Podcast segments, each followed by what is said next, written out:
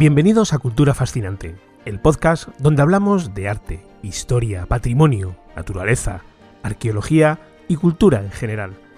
Yo soy Fran Fernández, productor y realizador audiovisual y creador de la plataforma culturafascinante.com. Si te apasiona la historia, la naturaleza, el arte o el patrimonio, pásate por nuestra web y forma parte de la comunidad de los que irremediablemente sufrimos el síndrome de Stendhal. Si te unes además, recibirás semanalmente en tu buzón de correo un mail con las últimas noticias relacionadas con el mundo de la cultura. Fácil de recordar. culturafascinante.com barra unirse. Te esperamos.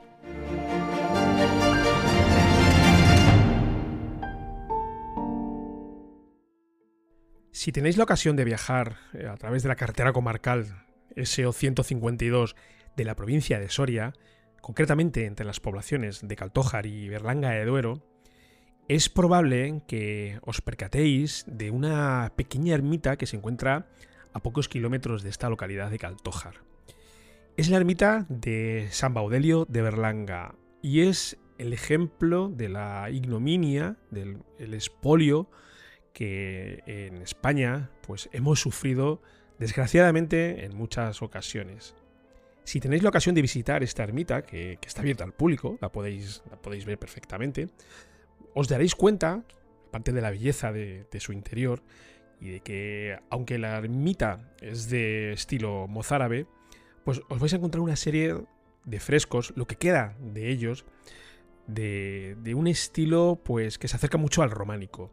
La verdad es que el interior de la ermita llamaba mucho la atención, ya no solamente por la calidad de los frescos que encontramos allí, las representaciones que, vemos, sino que también nos llama mucho la atención la ausencia de muchos de ellos. En las paredes, donde antaño encontrábamos estos frescos, ahora mismo no hay nada. Si pudiéramos viajar en el tiempo y llegar a una época anterior a, o incluso a principios del siglo XX, del siglo pasado, y visitáramos esta ermita, los encontraríamos allí. Y la verdad que la experiencia muy probablemente debería ser fascinante.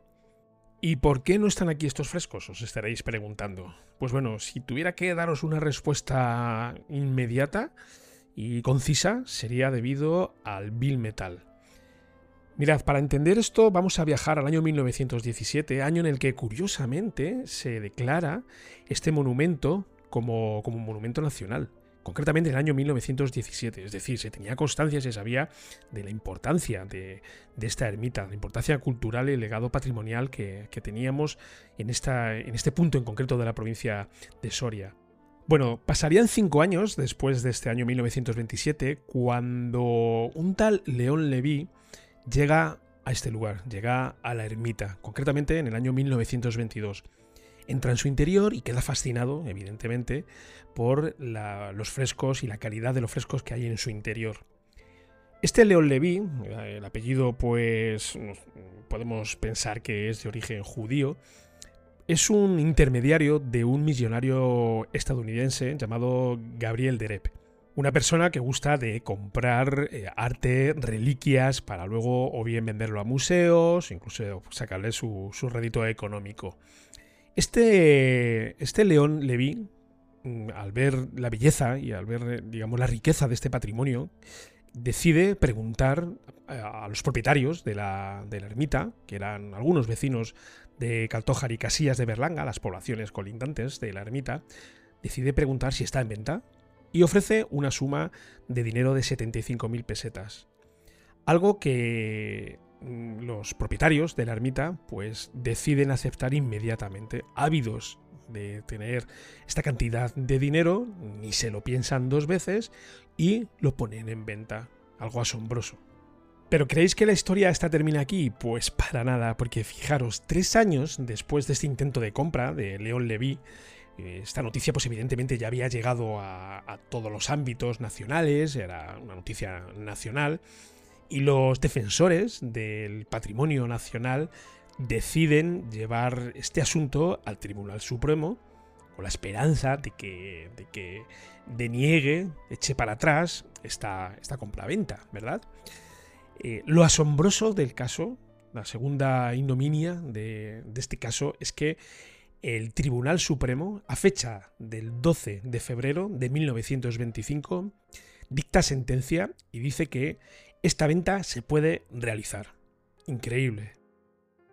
Así que León Levy, contento, ufano y orgulloso, mm, decide pues comenzar la obra y arranca, por decirlo de alguna manera gráfica, estos 23 frescos y se los lleva a este, a este cliente suyo, a este Gabriel Derep, a Estados Unidos. El de propósito es total, ya que eh, para que cuatro o cinco personas de los pueblos colindantes se echaran a sus bolsillos la miserable cantidad de 75.000 pesetas, tendríamos que quedarnos en España sin una joya del románico. Pero no os vayáis todavía, que aún hay más, como decía la serie de dibujos animados. Pasaron los años y en el año 1949 la Fundación Lázaro Galdiano decide comprar la iglesia. Comprar la iglesia, comprar la ermita y decide donarla al Estado para que no se vuelvan a producir este tipo de despropósitos. Y en el año 1958, nueve años después, pues el gobierno español, al, hacerse eco de la sensibilidad del pueblo, pues llega a un trato con los museos norteamericanos para que devuelvan alguna de estas pinturas. Claro, los museos eh, norteamericanos mm, no van a ceder, no van a, mm, dar gratuitamente estos, estos frescos y quieren algo a cambio. ¿Y qué es lo que piden? Bueno, pues en este caso el ábside románico de la iglesia segoviana de San Martín de Fuentideña, que también por aquel entonces eh, estaba declarado monumento nacional y que a día de hoy, si viajáis a Nueva York y visitáis, visitáis el Museo Metropolitano, pues lo encontraréis allí, sorprendentemente, porque efectivamente este intercambio se llevó a cabo. Otra ignominia, la tercera en este caso, que quedará, por desgracia, para los anales de la historia del patrimonio cultural de, de nuestro país. Así que estas pinturas llegan a España y aunque lo más lógico hubiera sido que se hubieran repuesto en su lugar original, allí en la ermita, pues sorprendentemente no es así. Y en este caso, estas, estas, pinturas que llegan a España, pues las podemos encontrar en el Museo del Prado. El resto, pues están distribuidas a través del Museo de Cincinnati, el Museo de Indianápolis, el Museo de Bellas Artes de Boston, Museo de Claustros de Nueva York y algunas en el Museo Numantino. Yo mi conclusión, después de, conocer toda esta historia, y yo no sé vosotros cuál tendréis, es que aunque sí es verdad que los museos y los centros de arte pues están ahí un poco pues para velar por el patrimonio y porque perdure en el tiempo, sobre todo rescatándolo de lugares donde pues, hay guerras y donde corren serio peligro de desaparecer. Tenemos muchos casos. Aunque, como os digo, en este caso entiendo, incluso defiendo que sea así, hay otras actuaciones que no las defiendo tanto y cuando hablamos del patrimonio de todos nosotros, cuando hablamos de arte, cuando hablamos de nuestro legado cultural, y mm, entre medias se mezclan los intereses comerciales y se eh, entromete el dinero, pues todo se enturbia mucho. Y este caso en concreto es un ejemplo clásico que, a mí particularmente cuando, cuando me enteré y lo conocí, pues me llamó muchísimo la atención.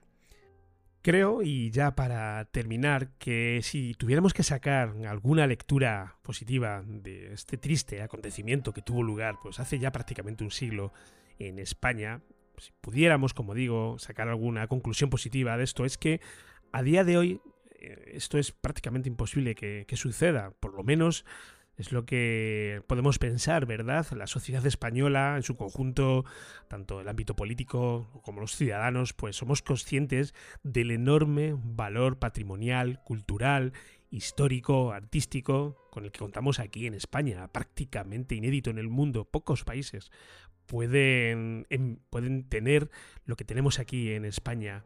Entonces, pues en ese sentido, creo que la sociedad española es lo suficientemente madura y consciente de, este legado con el que contamos en España. No obstante, Esporádicamente, sí es verdad que surgen noticias que nos hacen llevar un poco las manos a la cabeza.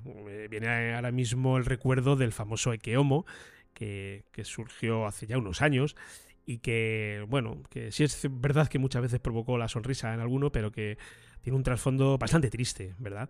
Pero más allá de esto, como digo, creo que la, situación en España ha cambiado mucho y es impensable que a día de hoy alguien, un millonario, llegue y mm, se, lleve parte de nuestro patrimonio para venderlo al, al mejor postor por un puñado de dólares. Por mi parte, nada más. Ya simplemente recordarte que en culturafascinante.com barra unirse vas a poder formar parte de nuestra lista de correo desde donde cada semana os mandamos un email con información relativa a la cultura, a la historia, el arte o al patrimonio y lugar también donde vas a poder acceder a los contenidos audiovisuales que vamos creando de forma exclusiva. Recuerda culturafascinante.com barra unirse. Por mi parte, nada más. Te espero por aquí en el siguiente episodio. Un saludo. Chao.